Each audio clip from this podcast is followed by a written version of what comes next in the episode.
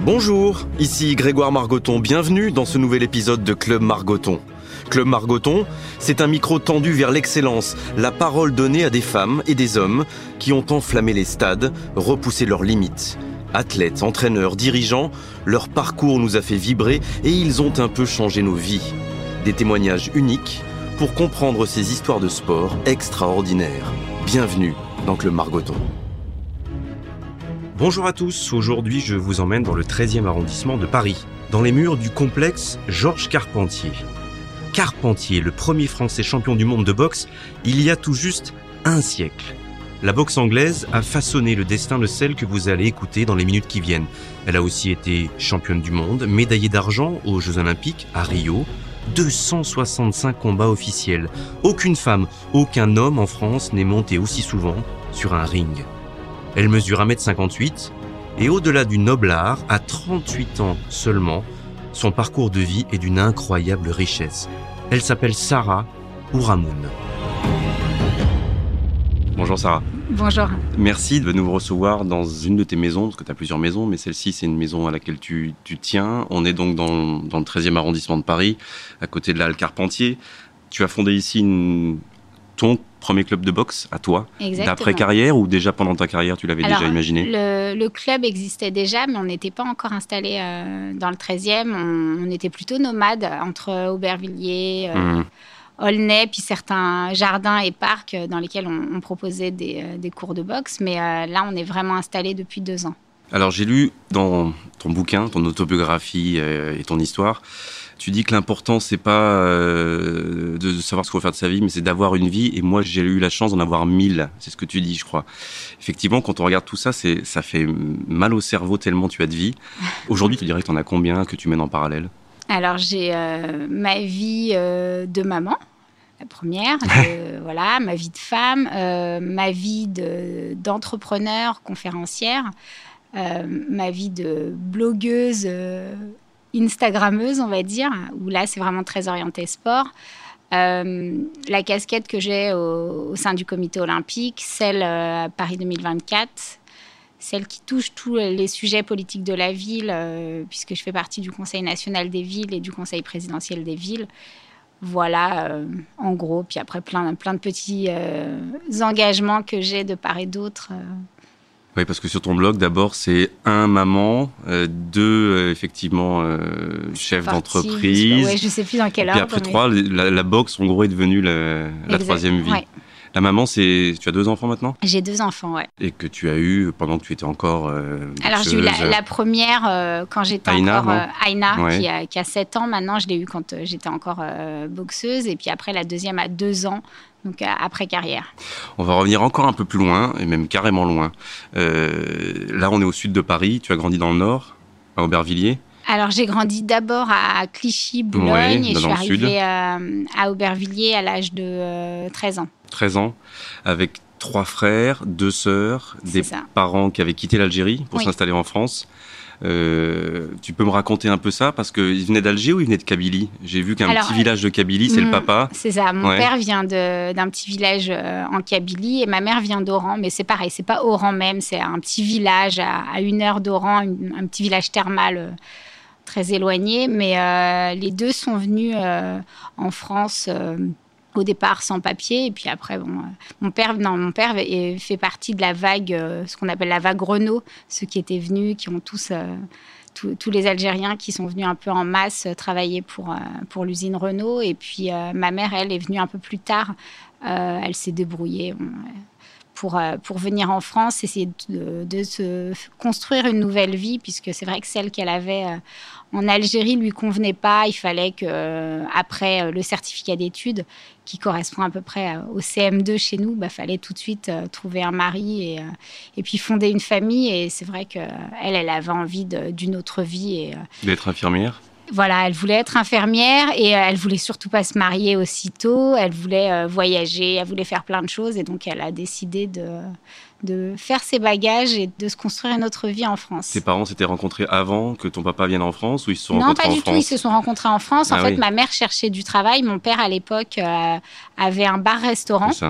Et il cherchait une serveuse. Et donc voilà, elle est, elle, elle est rentrée à l'intérieur du, du, bar en disant je, je, ne sais pas du tout servir d'alcool. Je n'ai jamais bu d'alcool, mais je veux bien apprendre.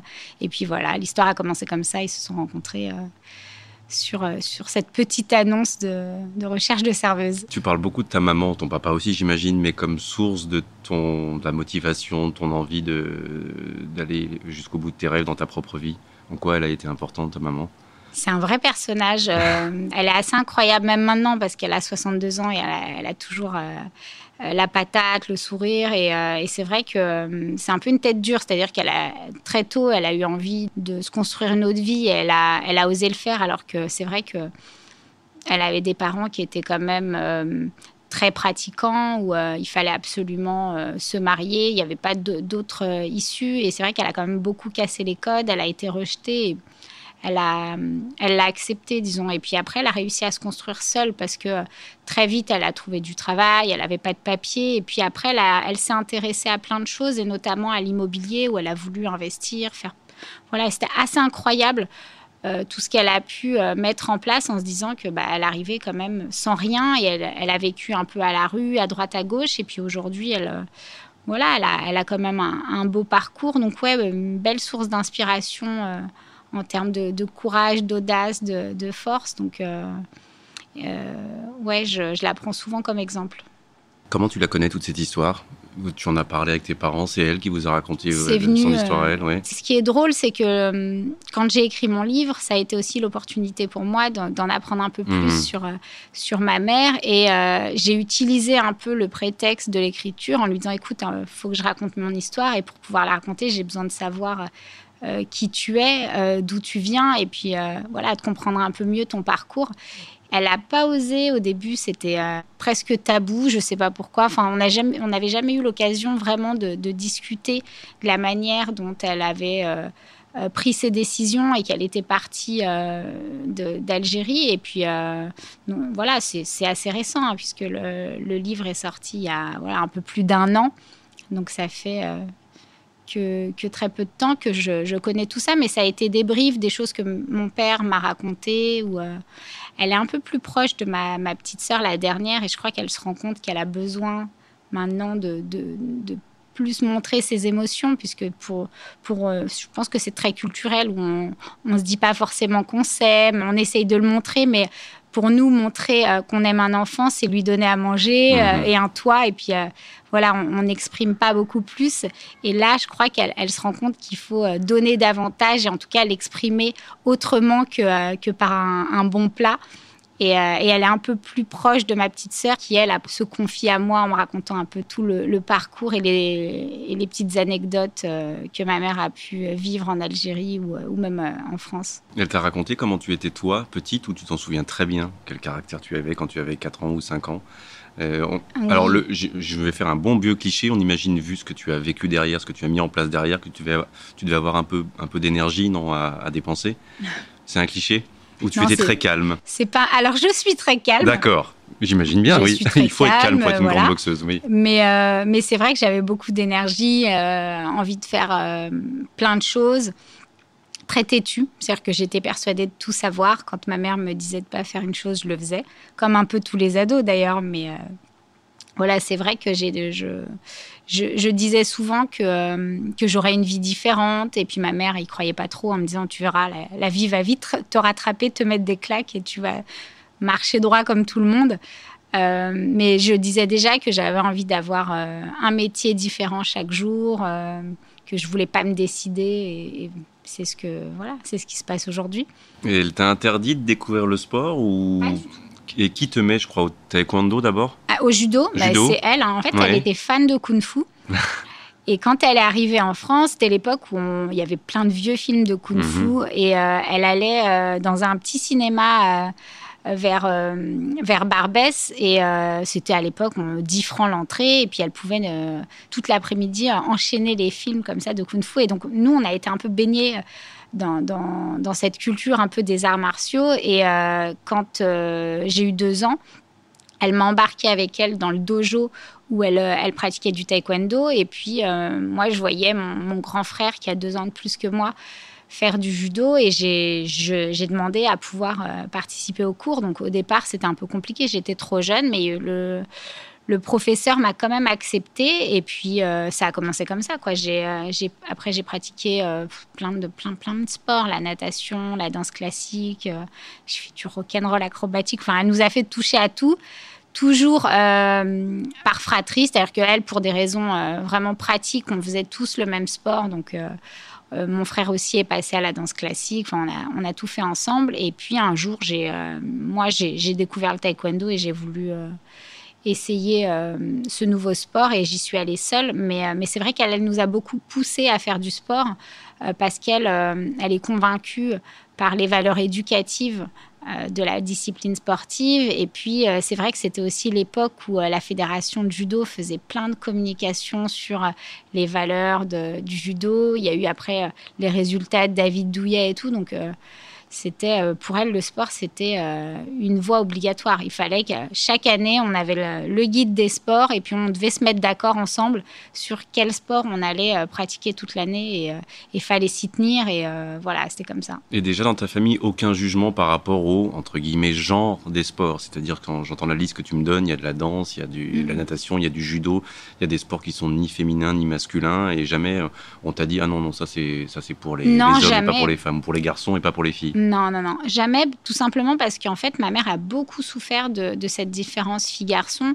Euh, en Algérie, en fait, ses frères étaient quand même hyper bien traités. Par exemple, ils mangeaient en premier, les filles devaient attendre et manger ce qui restait. Et elle a, elle a énormément souffert de ça et elle n'a pas voulu reproduire. Donc nous, elle nous a élevés de la même manière. À la maison, tout le monde était astreint aux, tâches ménagères. Le sport, c'était euh, pareil. Et encore plus, les arts martiaux, elle était contente parce qu'elle avait envie qu'on prenne confiance et qu'on s'assume. Donc, elle nous a vraiment poussés. Ce qui s'est passé, c'est que la boxe, euh, quand euh, à un moment donné, je lui ai dit que je voulais euh, aller m'inscrire dans une salle, elle a eu peur parce que elle était aussi baignée par les images de Rocky. Elle pensait qu'il fallait se, avoir le nez cassé, que j'allais être abîmée, mais c'était vraiment pas parce que j'étais une fille. C'était pareil pour mon frère. C'était juste le sport en lui-même qu'elle connaissait pas et qui lui faisait peur.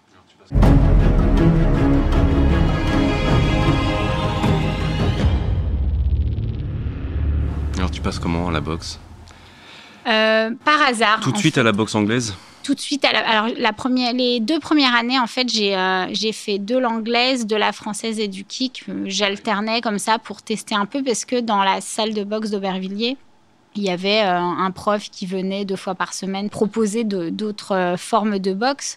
Moi, je voulais faire du taekwondo. J'avais j'avais quand même bien accroché avec ce sport on arrive sur Aubervilliers, on déménage et euh, je me mets à chercher un club.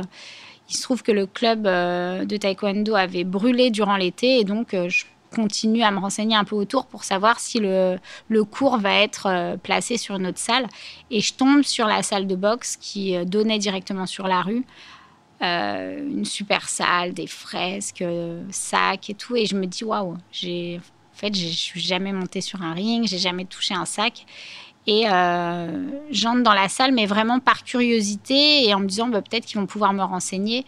Ça se trouve, ils font euh, du taekwondo ou en tout cas un sport qui, euh, qui s'y approche. Et puis je tombe sur Saïd Benagem qui gérait la salle, qui lui était encore en activité. Il était passé professionnel depuis peu et il me dit maintenant ici c'est de la boxe anglaise, que les points mais euh, tu peux essayer, donc vraiment pas d'a priori. On, était en 96, les femmes n'avaient pas encore le droit de, boxer, mais euh, il, ne se pose pas la question. Enfin, il me dit euh, vraiment reviens demain et on fera un peu de, de, boxe éducative. Et je me dis bon, j'ai rien à perdre, je vais tester. Et puis, je reviens le lendemain, il nous organise une petite séance en musique, super ambiance. Enfin, j'ai vraiment adoré. Euh, et, j'ai décidé de m'inscrire en me disant, euh, voilà, je, je vais faire ça pendant un an, euh, le temps de trouver un, autre club de taekwondo. Et en fait, j'ai été piquée tout de suite, à la fois par, par l'ambiance, par le, discours de Saïd aussi, parce que c'était c'était toujours déjà le noble art, l'escrime des points, toucher sans se faire toucher.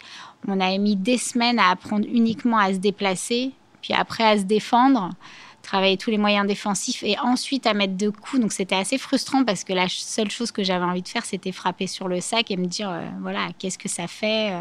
Et en fait, non, on a pris énormément de temps, mais tout était fait de façon ludique. Je me suis dit qu'il euh, fallait que, que, je continue sans forcément me projeter, puisqu'il n'y avait pas, on parlait pas de combat à l'époque. Il y avait, il y avait les passages de grade, donc je me souviens avoir passé ce qu'on appelle les gants rouges mais euh, avec des garçons. Mais euh, voilà, il n'y avait pas euh, la possibilité, en tout cas, de, monter vraiment sur un ring. Mais ça, ça ne me gênait pas. Là, tu parles de la découverte. Je vais juste revenir. On est à, à 14 ans. Hein, si tu es né en 82, en gros, tu as 14 ans. J'ai lu, je crois aussi, dans ton bouquin que tu disais à ta maman à 12 ans que tu serais championne olympique. Alors, tu savais pas de quel sport, mais que tu voulais être championne olympique à 10 ans, même, en regardant les Jeux de Barcelone.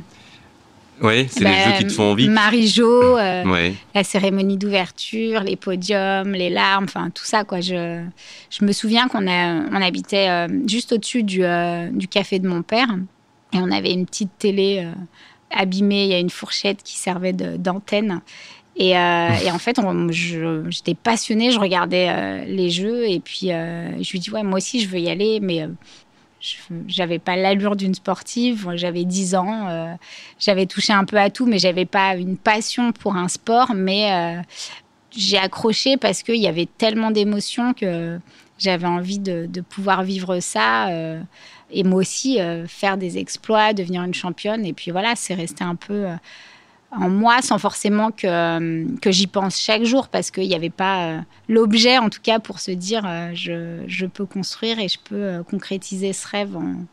Et quatre ans plus tard, il y a encore moins l'objet parce que là tu fais de la boxe anglaise, les femmes n'ont pas le droit, en tout cas il n'y a pas de combat féminin officiel avant 1999 mm. je crois en France donc pas de boxe féminine aux Jeux Olympiques.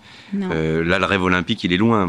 Il est très Parce que tu commences à être sérieuse en, anglaise là, avec Saïd euh, dès les, premières, dès les premiers mois. Très tôt, oui. En fait, euh, assez vite, hein, je, je, me suis prise au sérieux et surtout, je me suis prise d'amour pour ce sport.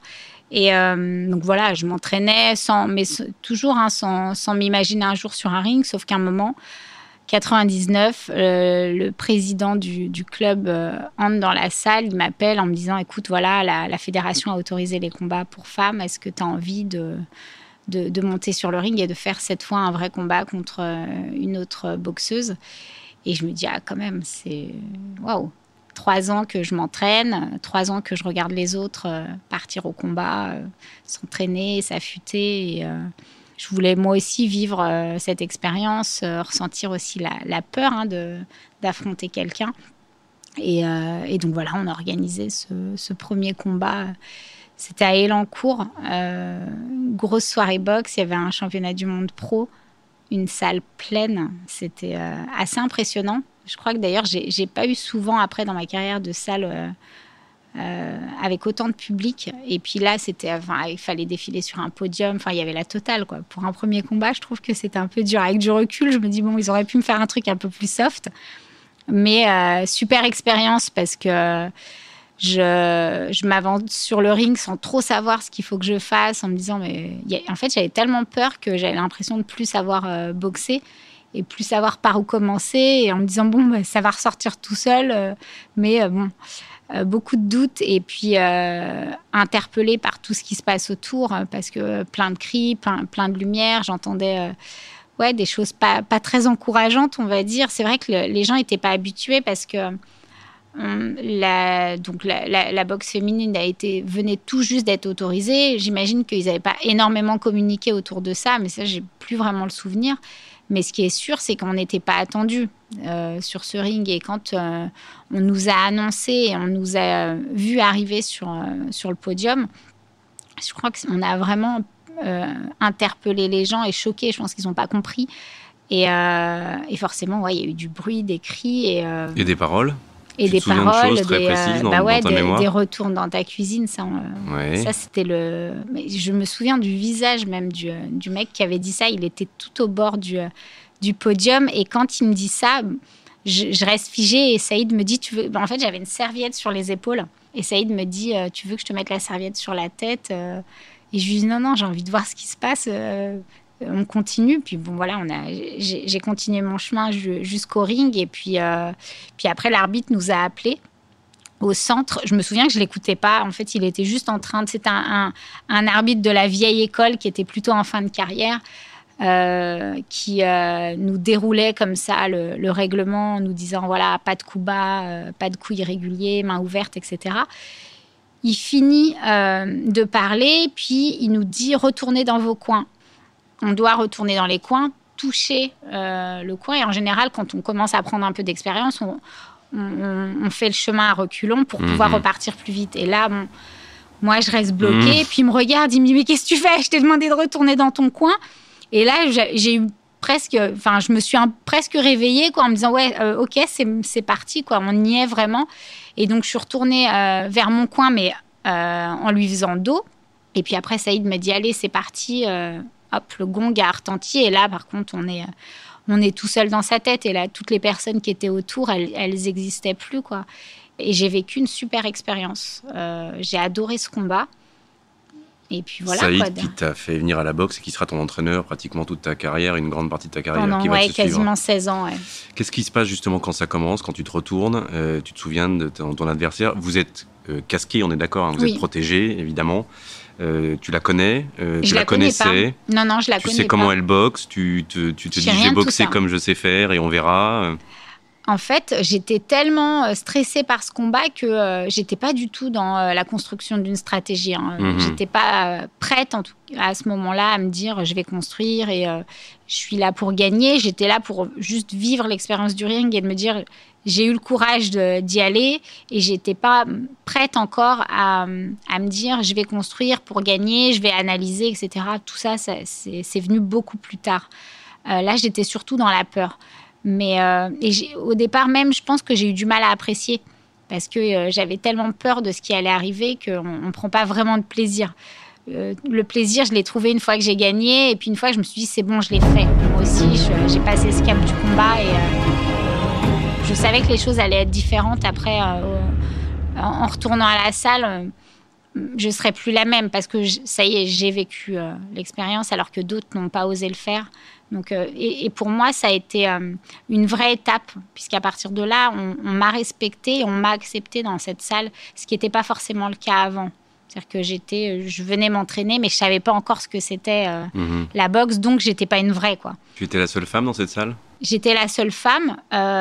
j'étais, j'étais la seule femme. Il y avait chaque, chaque soir une soixantaine de personnes qui s'entraînaient il y avait une vingtaine de boxeurs compétiteurs euh, amateurs et pros, et puis le reste, c'était que des personnes qui venaient s'entraîner en loisir, qui ne mhm. faisaient pas du tout de, combat. Et c'est surtout toutes ces personnes-là qui, derrière, ont fini par me respecter parce que ce, cap-là, je l'avais passé et pas eux, quoi. Euh, donc ouais, ça a été une vraie étape pour moi ce premier combat. Et puis après, tout est allé très vite. Je veux revenir au premier combat. Mm. Tu te souviens de ton premier coup? Ouais. Euh, tu te souviens du premier coup que tu as pris? Euh, tu te souviens s'il y avait une différence de taille? Il y a, des, On est d'accord qu'il y a des catégories déjà. Tu étais en mouche, en mi-mouche? Non, j'étais en coque. En coque, entre euh, moins de 54 kilos. D'accord. Donc ton adversaire était quoi? Plus grande que toi? Plus Elle, était, elle était euh, fausse patte? Elle était comment? Non, non, non. elle, était... quasiment de ma taille. je me souviens, elle avait, elle avait, elle s'était fait des rajouts. je la trouvais plus fine que moi, donc je pense que c'était les rajouts qui, qui devaient peser un peu. Euh, je voyais qu'elle elle était perdue. Euh, ouais, comme toi. plus que toi on, sentait bien que, euh, voilà, finalement, on se comprenait mhm. parce qu'on vivait un truc assez extraordinaire toutes les deux. Et elle avait un peu plus d'expérience que moi, elle, en boxe française. Elle avait quelques combats, elle, était, elle a été championne de France. Mais c'est vrai que la boxe anglaise, c'est une autre approche, c'est pas la même distance, etc. Donc, euh, j'imagine qu'elle avait elle aussi euh, peur de, mal faire. Et puis c'est vrai qu'il y avait une telle ambiance, tellement de monde que euh, ça, ça presque ça nous figeait.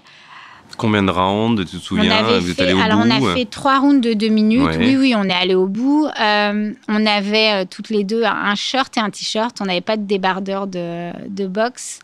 Moi, j'avais réussi à me dégoter des, des chaussures de boxe qu'on m'avait prêtées à la salle. mais voilà, non, on était on avait nos casques, euh, enfin le, truc un peu classique.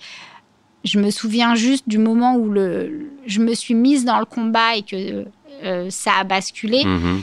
Je me rappelle que les débuts euh, du combat étaient un peu timides, c'est-à-dire qu'on n'osait pas trop, on, on se touchait, mais euh, il y avait beaucoup de temps mort ou de temps où on faisait un peu l'accordéon. C'est-à-dire que j'avançais sans la toucher, puis après je reculais, faisais pareil. Disons que c'était pas un super combat. En même temps, c'était le premier. Mais euh, je me souviens à un moment euh, l'avoir touché euh, et, je me rappelle que ça m'a mis en confiance et qu'après j'ai continué à, travailler et à enchaîner sans attendre comme j'avais pu le faire au début. Et c'est ce qui a fait qu'après j'ai gagné le combat. Mais, il m'a fallu un temps avant de me vraiment me dire ok je boxe, c'est bon, on a passé le cap, t'y es. Faut, faut boxer maintenant, c'est bon. T'as as vu ce que c'était.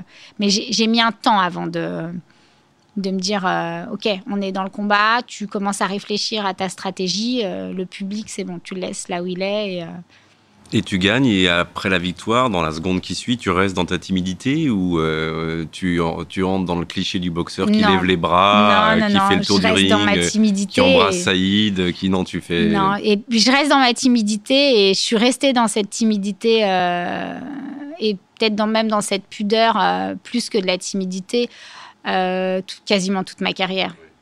En fait, je sais pas si c'est vraiment de la pudeur, c'est que déjà j'exprime pas euh, beaucoup mes émotions, euh, mais aussi je me suis rendu compte que c'était pas forcément ça qui faisait que d'apparence je, je, pouvais peut-être envoyer quelque chose autour de la timidité et de la pudeur. C'est surtout que très souvent je me contentais pas de ça et je ne savais pas fêter mes victoires. C'est-à-dire que pour moi, c'était pas euh, suffisant et que presque c'était normal euh, de gagner et qu'il fallait encore aller plus loin. Et en fait, dans, tous les combats que j'ai pu faire, j'ai très, il y, a très peu de fois où j'ai exprimé ma, joie, euh, hormis quand il y a eu vraiment des titres que ce soit en France ou à l'étranger. Mais là où euh, je me souviens vraiment avoir éprouvé énormément de plaisir sur le ring et surtout de la joie à la fin du combat, ça a été forcément le moment où je me suis qualifiée euh, pour les Jeux. Et puis euh, là où ça a été extraordinaire, c'est les quarts de finale aux Jeux Olympiques où je me dis waouh, je suis sur un podium olympique. Et là, j'ai exprimé, je crois que pour la seule fois de, de mes 265 combats. Donc, euh, ouais. 265, jamais un homme ou une femme en France a fait autant de combats. Voilà. Non, ouais. C'est un, un, de tes chiffres.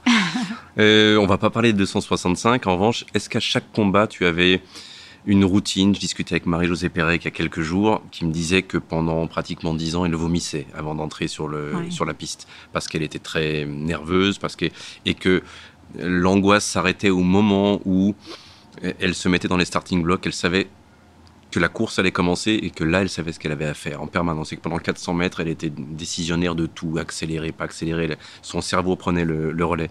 Toi, est-ce que tu as eu euh, boxer, c'est très compliqué, on le sait très bien. Et boxer, monter sur le ring, c'est très compliqué. Dans l'heure de préparation, quand tu mettais les gants, etc., est-ce que tu avais des moments où tu te disais non, je n'ai pas envie d'y aller aujourd'hui, je veux pas, ou j'ai peur, ou vivement que ça arrive Tu le vivais comment? C'était toujours la même chose ou ça a évolué Il y a toujours la peur. Hein. Et puis en même temps, euh, dans la culture boxe, on nous dit que c'est important de la voir pour rester lucide et, concentré, mais elle a toujours été là jusqu'au dernier moment. c'est la peur de quoi? La peur de mal faire. Oui, c'est ça. C'est pas la peur de, de, perdre. Il y a aussi peut-être la peur d'être euh, humilié, mais euh, mhm. peur de décevoir aussi toutes les personnes qui nous accompagnent au quotidien. Euh, moi, j'ai eu très souvent la peur de ne pas réussir à exprimer tout le travail que j'ai pu mettre en place à l'entraînement en me disant ouais et si jamais ça sort pas et si j'y arrive pas et si je trouve pas les solutions et à chaque fois que je me suis posé ces questions derrière ça a été des combats très difficiles parce que euh, pour le coup, on est vraiment euh, dans, le résultat, dans l'émotion et pas du tout dans la stratégie, pas dans le moment présent. Et euh, ça donne des combats où on est complètement fermé, où on n'arrive pas à s'en sortir, on ne trouve pas les solutions. Et ça s'exprime par énormément de fatigue. Moi, j'avais, quand j'étais hyper stressée justement par cette peur du, du, du, résultat ou peur de ne pas réussir à m'exprimer, j'avais des fourmillements partout. Oui dans les jambes, dans les, euh, les bras. Et j'avais le sentiment d'être fatiguée, de ne pas avoir l'énergie de, de, finir le combat. Ça m'épuisait, le, stress comme ça me, me vidait. Et j'ai appris à mieux le gérer avec l'expérience. Euh, et ces combats-là, c'est ce qui est drôle, c'est que très souvent, c'était des combats que je faisais en France mhm. contre des adversaires qui n'avaient pas du tout mon niveau. Euh, et là, j'avais une peur qui était grandissante de me dire mais imagine je perds contre une fille qui a qui a même pas 10% de mon palmarès. ça, c'était ma hantise. Et les fourmillements, ils s'arrêtaient quand? Ils s'arrêtaient en à la fin du combat. À la fin. À la fin du combat. Je passais un combat atroce. Et ce qui était bizarre, c'est que je me disais, mais c'est pas possible. Je, je régresse. Je me mettais presque au niveau de la personne. Et euh, d'ailleurs, je m'en suis rendu compte parce que euh, très souvent, quand j'avais en face de moi, et notamment au début de carrière, une, euh, une fille qui avait un super palmarès, qui sur papier me surclassait très largement. Et ben là, je faisais des super combats. Il n'y avait pas de stress, il n'y avait pas de fourmillement. Euh, mais par contre, dès que j'avais une adversaire de niveau un peu moins élevé, je, je me tirais une balle dans le pied toute seule, quoi.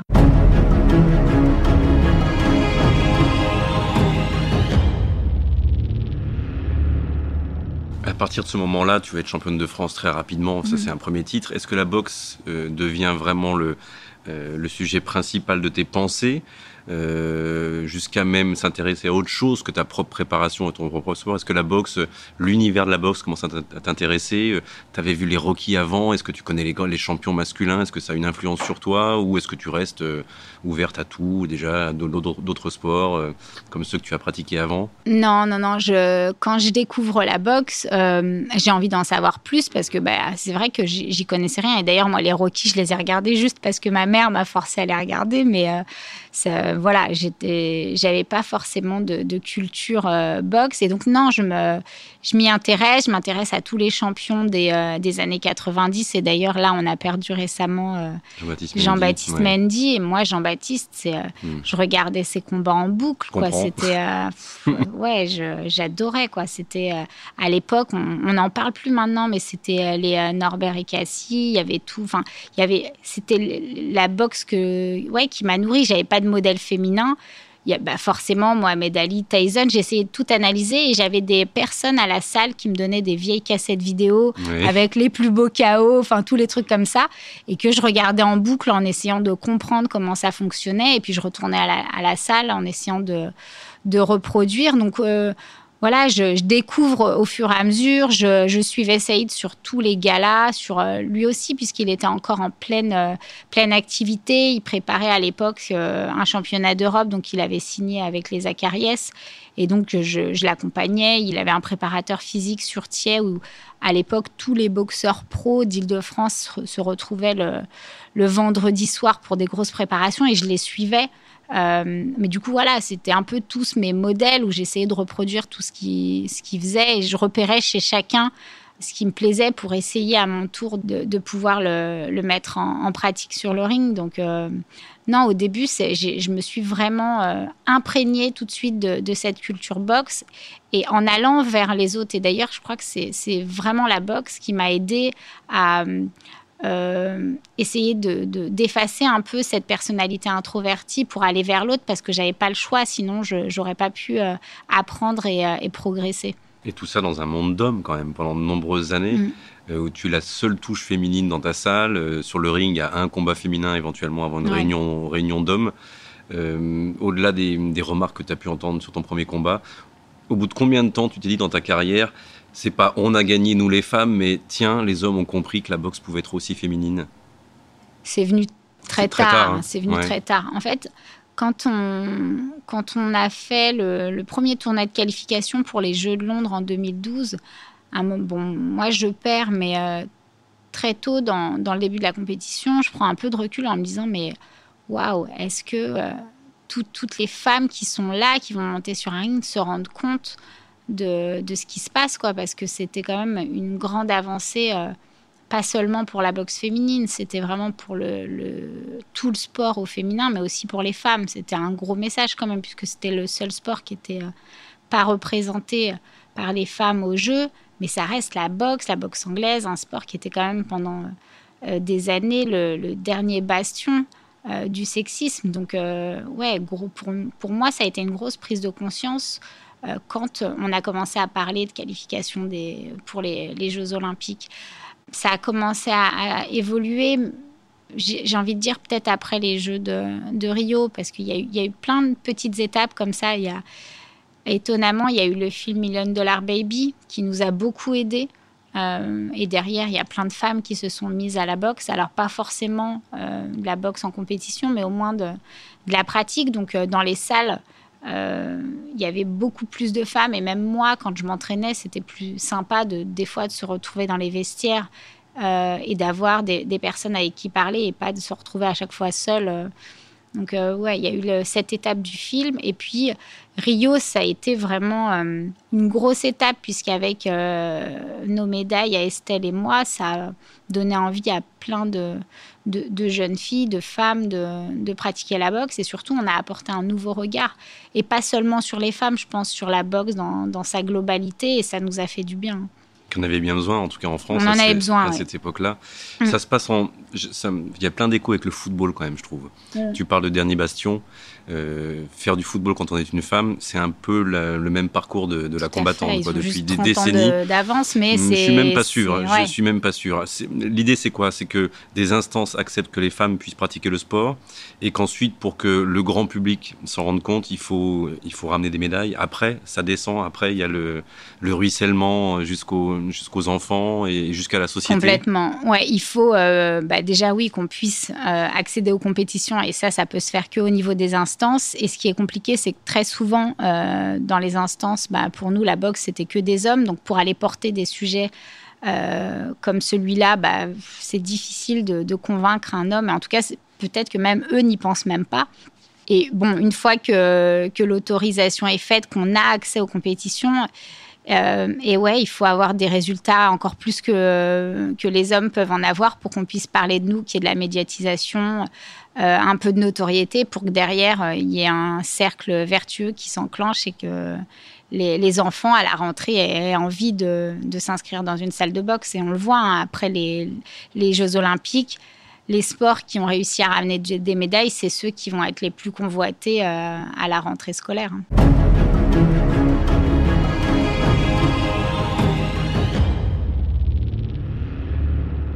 Tu enchaînes les, combats, euh, ton autre carrière, ta carrière personnelle, euh, dans ta vie professionnelle, là tu as en gros 18-19 ans, euh, tu fais quoi à ce moment-là en parallèle de la boxe? J'imagine que c'est pas avec la boxe que tu vis à ce moment-là. Non, bah, j'ai jamais vécu de la boxe. Donc, donc tu, voilà, voilà histoire précisée. Voilà. Forcément, tu es obligé d'avoir une autre vie, quoi. C'est ça.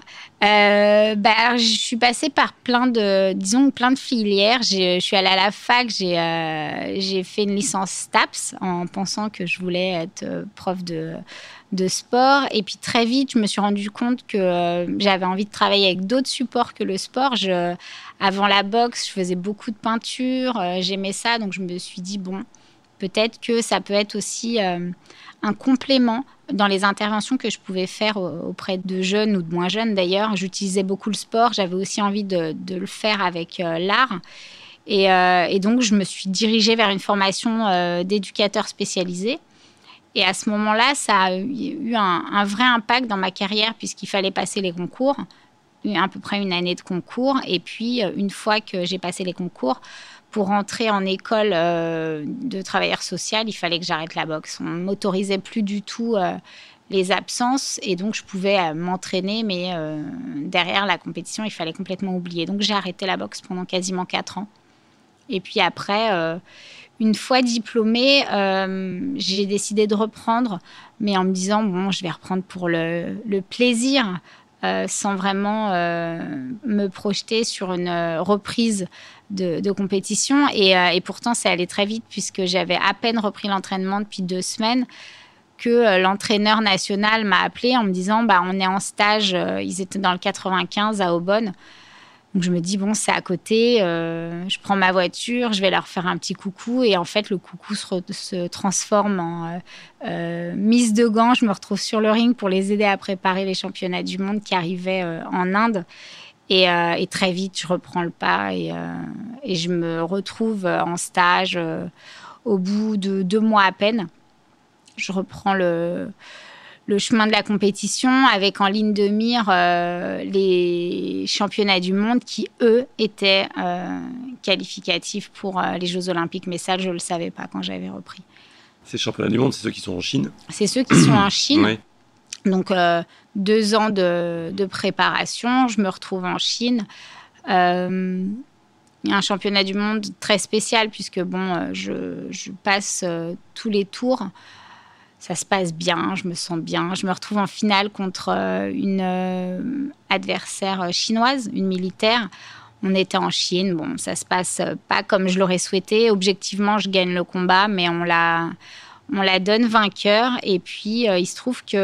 on a même inversé les points, non? C'est quoi l'idée En fait, c'est, ah, je mettais un coup, on lui donnait les, mhm. points. Donc, et puis, c'était assez flagrant puisque les, les écrans sont, sont vers le public. Alors, y a, on a eu des moments hein, dans dans, moi, dans ma carrière où les, scores étaient cachés, là, il se trouve que sur ce championnat du monde, les scores étaient affichés et, en direct. C'est-à-dire que dès qu'il y a un point, il est, euh, il est tout de suite affiché à l'écran. Et donc, je mettais des touches bien nettes et on lui attribuait les points. Bon, c'est comme ça. Hein. Tu le vois pas pendant le combat, toi, tu étais dans ton combat, évidemment. Je sais parce que je l'entends. Euh, et puis après, on a les scores, on a des petits écrans à côté de nos coins de ring à chaque round. Donc, je vois bien que qu'il y, a un gros problème de, pointage, mais je désespère pas.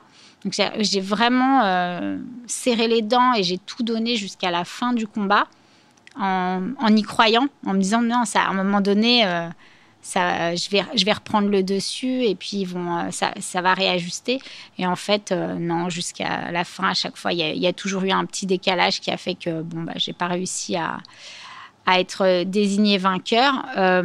C'est là que tu découvres la politique? Le fait qu'on peut, allons-y gaiement, truquer un combat, euh, dire qu'une Chinoise chez elle ne pouvait pas perdre, finalement la disqualifier pour dopage, donc tu récupères ce titre de championne du monde, hein, c'est mm. ça, a posteriori. Euh, en, plusieurs temps, tu as découvert peut-être euh, ce qui était aussi un peu ton, ton, milieu, le milieu de la boxe, c'est-à-dire un peu d'arrangement, derrière une fédération qui te prévient même pas que tu es championne du monde. que personne ne t'appelle en disant au fait c'est toi la championne du monde euh, ça fait beaucoup d'efforts euh, pour, euh, pour, pour, vivre dans un, dans un tel cloaque. C'est, ça doit pas être évident à vivre, non? Non, non, non, c'est compliqué parce qu'en plus, c'est pas des choses qu'on maîtrise. Donc, on aura beau s'entraîner, derrière, c'est, c'est compliqué de, de, faire basculer les décisions. Et d'ailleurs, après ce championnat du monde, je décide d'arrêter à nouveau hmm. ma carrière en me disant, bon, cette fois, voilà, je, je, suis allée au, au, bout de moi-même. Je me retrouve en finale des championnats du monde en me disant que en réalité, euh, j'ai gagné ce combat, donc je me dis que voilà, je n'ai pas de regrets à avoir. Et puis à ce moment-là, on nous annonce que euh, enfin la, boxe féminine va intégrer le programme olympique. Waouh, euh, trois catégories de poids, 16 boxeuses par, par catégorie. Et là, je me dis waouh, quand même, c'est les jeux, c'est historique, c'est dans quatre ans faut, euh, faut y aller. quoi. Euh, et, donc, je change de catégorie, puisqu'à l'époque, ce championnat du monde, je le fais en moins de 48 kilos. La catégorie olympique, c'est moins de 51. Donc, euh, bon, je, je passe au-dessus. Hein. C'est pas ce qu'il y a de plus compliqué de, prendre 3 kilos, mais bon, faut le faire correctement. Mais, mais voilà, je, me lance sur 4 ans de préparation avec, oui, en tête tout ce système en me disant que, bah, mais ça, on le sait, hein, quand on monte sur un, ring, on sait que potentiellement on peut perdre parce que l'autre est meilleur, mais aussi parce que euh, autour de la table, il y a des personnes qui ont, on en décidé autrement. Je crois que quand on est, euh, on est sportif et, et, quand on fait de la boxe en particulier, on, on est rêveur, on a envie d'y croire, on reste quand même très positif, on pense qu'à un moment donné, euh, on va réussir à passer entre les mailles du filet. Et puis nous, on a aussi cette option du chaos, donc euh, on, essaye d'affiner, d'être encore plus précis pour, euh, pour pouvoir exploiter cette petite opportunité qui fait que là, tout s'arrête. Et même s'ils avaient décidé de, de vous faire perdre, et ben là, ils peuvent plus rien. Mais c'est pas si facile. Hein, on gagne pas tous les combats de, de 4 ans. On est 4 ans avant Londres ou 4 ans avant Rio 4 ans avant Londres. Avant Londres. Comment ça se passe ces 4 années euh, Pourquoi ça se passe euh, pas à Londres? Euh, 4 années super puisque ça y est, on est olympique. Donc on est reconnu. Au niveau de la fédération, il y a un peu plus de moyens. Ce qui n'était pas le cas tant qu'on n'était pas olympique et on nous le répétait souvent euh, qu'il fallait absolument faire partie du programme olympique pour qu'on soit un peu mieux considéré. Et donc là, voilà, il y a un peu plus de compétition, beaucoup plus de stages, un staff euh, complet avec un médecin, un kiné, ce qui n'était pas le cas avant. On avait juste notre entraîneur, parfois un kiné qui nous accompagnait. Mais là, on, sent qu'il y, a une vraie évolution dans l'accompagnement. On a des équipements. Alors qu'avant, il y a eu plein de fois où on partait en compétition sans vraiment survêtement officiel. Donc quand on monte sur le podium, quand on se présente, c'est beaucoup moins classe. Donc voilà une, une, vraie évolution. Et puis moi, pendant ces quatre ans, j'intègre le team Lagardère. Et donc l'accompagnement est, quand même assez extra puisque au niveau de la préparation physique, c'est très pointu. Euh, il y a des salles avec des caméras pour analyser le mouvement et euh, mesurer toute la déperdition qu'on peut avoir dans les coups pendant le combat et voir comment on peut euh, essayer de, faire en sorte qu'elle soit minime. Donc, quatre années vraiment superbes où je, sens que je progresse, je me sens bien au niveau sportif, bien au niveau scolaire, puisque j'avais une scolarité adaptée à, Sciences Po et puis à côté, je me lance de pareil toujours dans, des projets associatifs. Euh, j'avais déjà mon, club, donc euh, voilà, tout, avance un peu en parallèle. Euh, tout va bien. Et puis arrive 2012, mai 2012, le premier et seul tournoi de, de qualification olympique. je passe les tours, je gagne mes, mes cinq premiers combats et puis arrive le dernier combat euh, celui qui, euh, qui est vraiment euh, important puisque c'est celui qui nous, enfin, qui m'aurait permis de, gagner mon billet pour, pour Londres, sauf que bah, je panique. Enfin, je, reste focalisée sur l'enjeu en me disant ça fait 16 ans que tu boxes, c'est maintenant, etc. Et puis je ne fais rien pendant les 8 minutes de combat, je perds. Bon, c'est comme ça, c'est le sport. Et puis là, c'est mort subite, donc pas de deuxième chance. On n'a pas le droit de se rater. Donc euh, c'est fini, l'aventure olympique s'arrête euh, s'arrête là. J'avais 30 euh, ans. Pour moi, il était, il était temps de, de, prendre ma retraite et de passer à autre chose. Et je me reconstruis presque en, en créant mon entreprise, en me disant que voilà, dans l'entrepreneuriat, je vais retrouver les, les mêmes challenges, euh, et puis surtout avoir un objectif bien précis qui m'anime tous les jours. Et euh, je deviens maman. Et là encore, je pensais que euh, une fois que j'aurais ma fille dans les bras, eh ben, la boxe et surtout les jeux seraient une, une histoire ancienne. Sauf que la boxe, c'est un virus. Et ça, je l'avais pas pris en compte tout de suite. Et surtout, cette envie d'aller au jeu, ce rêve était encore là. Donc, bah, à un moment, je me suis posée en me disant, bon, il reste une chance, c'est Rio, c'est dans deux ans soit j'y vais et puis je tente tout au risque de perdre et, de, à nouveau vivre un, échec. Mais en même temps, je, il y avait aussi la possibilité d'avoir des vrais regrets et je crois que ça, ça aurait été pire que l'échec. Et donc je décide de, de tout tenter.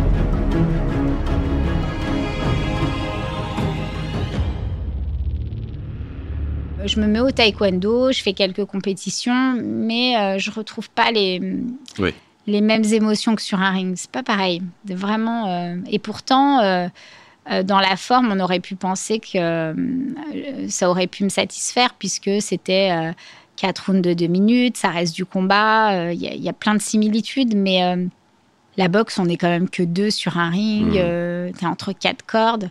Quand tu fais une compète en taekwondo, tu as l'air de combat, il y a plein de personnes. Enfin, je sais pas, je crois que j'avais aussi besoin de, de, me retrouver entre les quatre cordes, presque enfermée en me disant t'as pas le choix, faut trouver la solution, euh, sinon tu sors pas d'ici.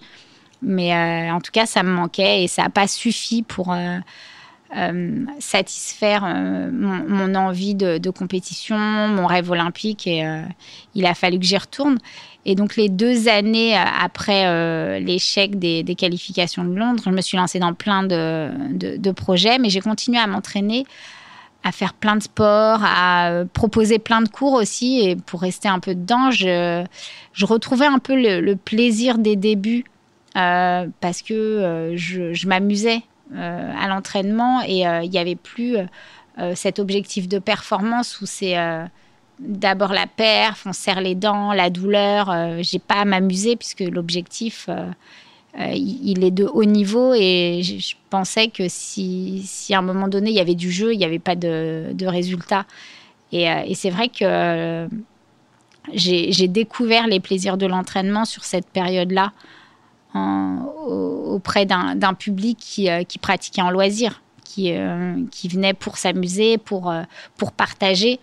Et, moi, tout ça, je l'avais presque oublié, quoi, avec les années, avec la, ouais, cette envie de, de médaille, ça, ça, avait disparu. Et je, sais que c'est grâce au club, grâce à, ces gens qui prenaient plaisir juste à être à la salle que, j'ai retrouvé la passion pour, pour la boxe et surtout le, plaisir de boxer. Et à ta petite fille qui te dit ramène-moi une médaille, non? Quand tu pars à, Rio? Ouais, ma, fille, ouais, euh, c'est marrant parce qu'elle elle était toute, euh, toute jeune, mais je pense qu'elle a, elle a vraiment compris. Euh, l'importance que, que, que ce, ce, projet olympique avait pour moi. Et d'ailleurs, c'est un, un, projet familial. Hein.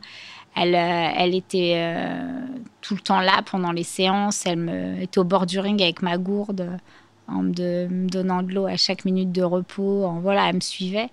Et, euh, et ouais, elle, m'a fait rire parce que quand je lui ai dit, bon, ça y est, c'est, c'est maintenant, tu m'aides à faire ma valise pour, pour Rio, et ben elle, elle, en fait, on avait reçu des, des espèces d'étiquettes à accrocher sur, sur nos bagages avec des numéros sans, sans qu'il y ait de nom. Et puis elle me dit, euh, je peux le, je peux te le décorer. Donc il y avait, j'avais l'étiquette 241 euh, et puis elle commence, elle a fait plein de dessins au-dessus. Puis après elle l'a accroché et elle me dit, tu sais, euh, maman, pour gagner, il va falloir que tu ailles très très très vite. Tu, voilà, très vite et tu, tu, vas y arriver. Faut pas avoir peur. Tu vas très vite et, et tu l'as, tu l'as fait tomber. Enfin voilà, elle était, ça m'avait vachement touchée parce que elle avait perçu l'importance vraiment que ça avait pour moi. Et tu te souviens de l'étiquette 241 Ouais. je l'ai gardée. Hein. Ah oui Ah bah oui, c'est... Et la médaille, elle est où? La médaille, elle est à la maison. Ah, je suis pas obligé de le dire, hein, parce que ça peut faire des convoitises, mais elle est à la maison. Non, non, elle est à la maison, ouais. Et ta fille la regarde, tes enfants la regardent des fois ou de quand tu es revenu, tu lui l'as montré Oui, bien sûr. Oui, et puis euh, la chance que j'ai eue, c'est que euh, j'ai eu un, reportage qui a été diffusé par, euh, par Canal et donc Cédric Balaguer, le, réalisateur, m'a suivi pendant dix ans. Donc j'ai toutes ces images et très souvent, elle, elle me demande si elle peut regarder le reportage. Et elle, ce qui vraiment l'interpelle à chaque fois, c'est les moments où j'ai pu pleurer pleurer de joie ou de tristesse. Et, euh, et euh, elle a, encore aujourd'hui, elle a du mal à le comprendre. Elle me dit, mais c'est du sport, mais tu devrais être contente d'avoir au moins une médaille. Et, et c'est pareil, elle m'a vu pleurer à la fin de, de, de, ma finale au jeu et elle n'a pas compris. Enfin, aujourd'hui, hein, elle me pose encore des questions. Euh, mais t'étais triste, mais c'est, t'avais mal ou vraiment c'est quoi qui te faisait pleurer? Enfin, c'est assez. Euh, puis elle me pose plein de questions. De, elle me demande si ce que je pense quand je boxe. Euh, voilà, c'est. Elle est prête pour être journaliste. tu penses quoi quand tu boxes? Bah, avant, euh, dans les débuts, quand on ne sait pas encore bien se concentrer sur sa stratégie, on, est à l'affût de, tout ce qui se passe autour, à se demander euh, ce qu'un tel peut dire, euh, ce, qui, ce, qui, se passe dans le coin adverse. Et puis après, avec l'expérience et notamment moi sur ma fin de carrière où, où j'ai beaucoup été accompagnée sur le plan mental, j'ai réussi à être beaucoup plus costaud euh, et euh, être concentré à la fois sur ma stratégie et à la fois sur des, vraiment des pensées positives qui m'aidaient à, à, être efficace. C'est-à-dire que je me répétais juste mes points forts en me disant sois rapide, enchaîne, euh, déplace-toi et, et, ça me suffisait pour pouvoir être bien concentré sur ce qu'il fallait faire sans être parasité comme j'ai pu, j'ai pu l'être aux qualifications de Londres. C'est la boxe qui t'a appris tous ces réflexes pour ta vie ou c'est ta vie aussi qui t'a appris des choses pour, euh, pour la boxe? Parce qu'en parallèle, tu as fait plein de choses. On, a, mm. entendu les arrêts, les formations professionnelles, les expériences professionnelles, euh, tout ce que tu as pu lancer, tes études, et, etc. Ça marche dans les deux sens? Ça se nourrit? Ça marche dans les deux sens. Euh, j'ai envie de dire que, la, disons que la boxe m'a appris à, à, être bien dans la relation à l'autre, à me fixer des objectifs, savoir construire, organiser. Euh, gagner en confiance et puis euh, surtout m'assumer et oser. Ça, c'est vraiment ce que la boxe m'a appris. Euh, et pour le côté professionnel, ce qui, ce qui a nourri aussi toute ma carrière sportive, ça a été plutôt me dire comment je peux gérer ce qui se passe autour du ring.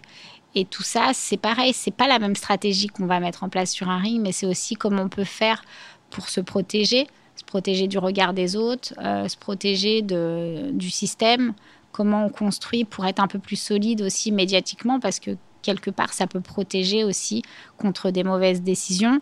et comment aussi on, construit euh, tout un, espèce de plan de carrière pour faire en sorte d'avoir les moyens et de durer. Euh, voilà, c'est surtout ça. Et puis, ce qui, ce qui m'a aussi euh, permis de, boxer comme ça pendant 20 ans, je crois que c'est aussi les études. Parce que quelque part, ça me sortait un peu du ring pour m'amener vers d'autres univers. Et ça m'a évité d'être lassée. Et surtout, ça a nourri euh, mon envie d'aller encore plus loin dans la recherche de performance et d'excellence sur le ring parce que euh, voilà, je sentais bien que l'équilibre, euh, je le trouvais quand je basculais d'un univers à l'autre, que j'avais les gants, que je les reposais, que j'allais sur d'autres projets, d'autres engagements où ouais, j'avais besoin d'avoir un peu toutes ces casquettes et euh, je sentais bien que tout était complémentaire. Et dans toutes tes casquettes d'aujourd'hui, on parle d'engagement, on est en 2020, tu es toujours vice-présidente du CNOSF. Toujours, oui. Alors ça regroupe quoi? Chargé des mixités, de l'égalité? Est-ce que c'est C'est chargé de mixité et des athlètes, donc c'est surtout tout ce qui concerne euh, la place des femmes dans les instances dirigeantes. Donc ça, c'est vraiment mon, gros, gros euh, combat en tant que vice-présidente du, du comité olympique puis tout ce qui concerne l'égalité des chances, le, sport au féminin dans sa globalité, que ce soit dans, les quartiers prioritaires ou, euh, euh, en compétition. Et puis après, c'est tout ce qui est en lien avec les athlètes, c'est-à-dire l'accompagnement qu'on peut leur apporter, euh, à la fois sur l'aspect sportif, mais aussi juridique, médical, avec la commission des athlètes, etc. Et les violences faites aux femmes ça, c'est aussi quelque chose qui t'anime dans, dans, tout ton parcours d'aujourd'hui. Euh, ça te vient d'où D'une expérience personnelle euh, Pas du tout. en fait, à un, moment, j'ai fait une intervention dans une entreprise et puis on a euh, installé un cours de boxe une fois par semaine. Et c'est une, femme qui assistait mhm. à ce cours de boxe qui, qui a été tuée par son mari. qui pourtant, il y a eu plusieurs signalements. Euh, mais c'est vrai que j'étais déjà engagée euh, euh, sur, ces, sur ces sujets bien avant parce que bah, déjà, je, voilà, clairement, je, je suis arrivée dans un milieu très masculin où mmh.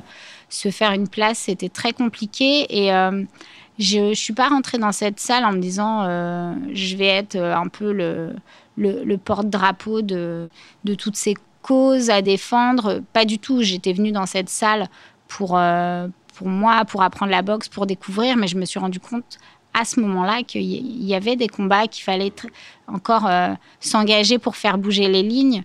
Et voilà, ça s'est fait assez naturellement.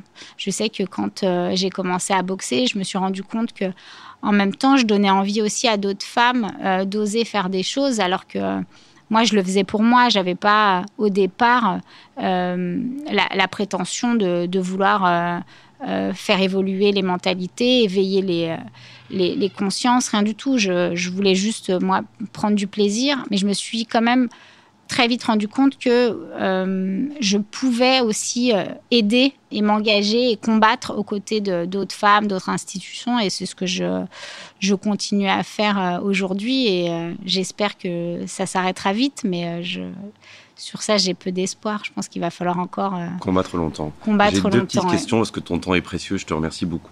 Pour défendre toutes ces causes, euh, tu es engagé dans, plein de domaines. Par indiscrétion, et tu as dû le savoir, j'imagine, tu as été sur une shortlist pour être ministre des Sports il n'y a pas très longtemps. Est-ce que c'est un poste que forcément tu occuperas un jour dans ta vie?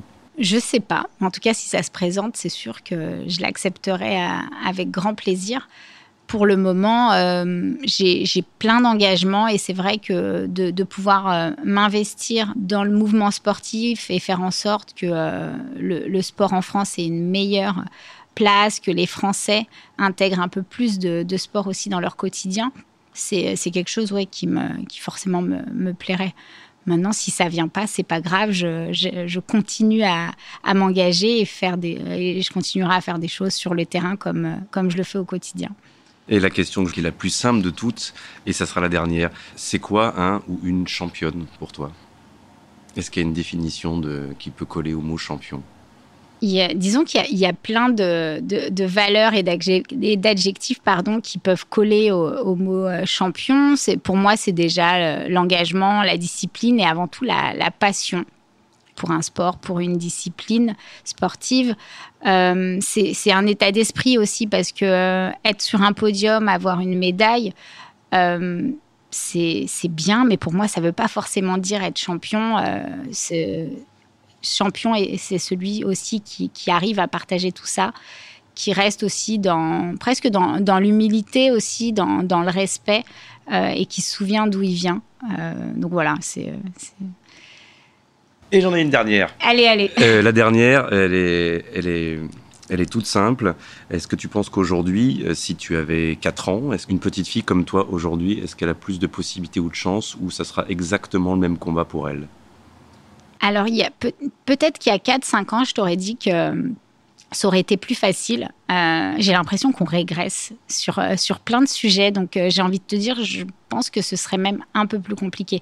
Même si Actuellement, il y a plein de politiques qui font en sorte que les, jeunes filles et les femmes aient un peu plus accès à tout. On a aussi euh, autour de nous plein d'initiatives de femmes. On, essaye de, de communiquer sur, euh, sur toutes les femmes qui ont des, parcours exceptionnels pour les placer en rôle modèle et qu'elles puissent inspirer. En face, euh, j'ai le sentiment qu'il y, a des choses qui régressent.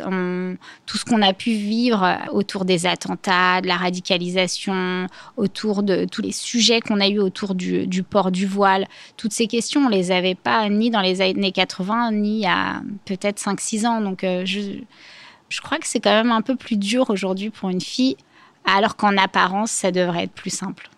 Et bon, on lui souhaite bon courage à cette petite Sarah Ouamoun, en espérant qu'il y a plein de petites Sarah Ouamoun en, France encore euh, aujourd'hui. Merci beaucoup, Sarah. Bah, avec plaisir, merci. à bientôt.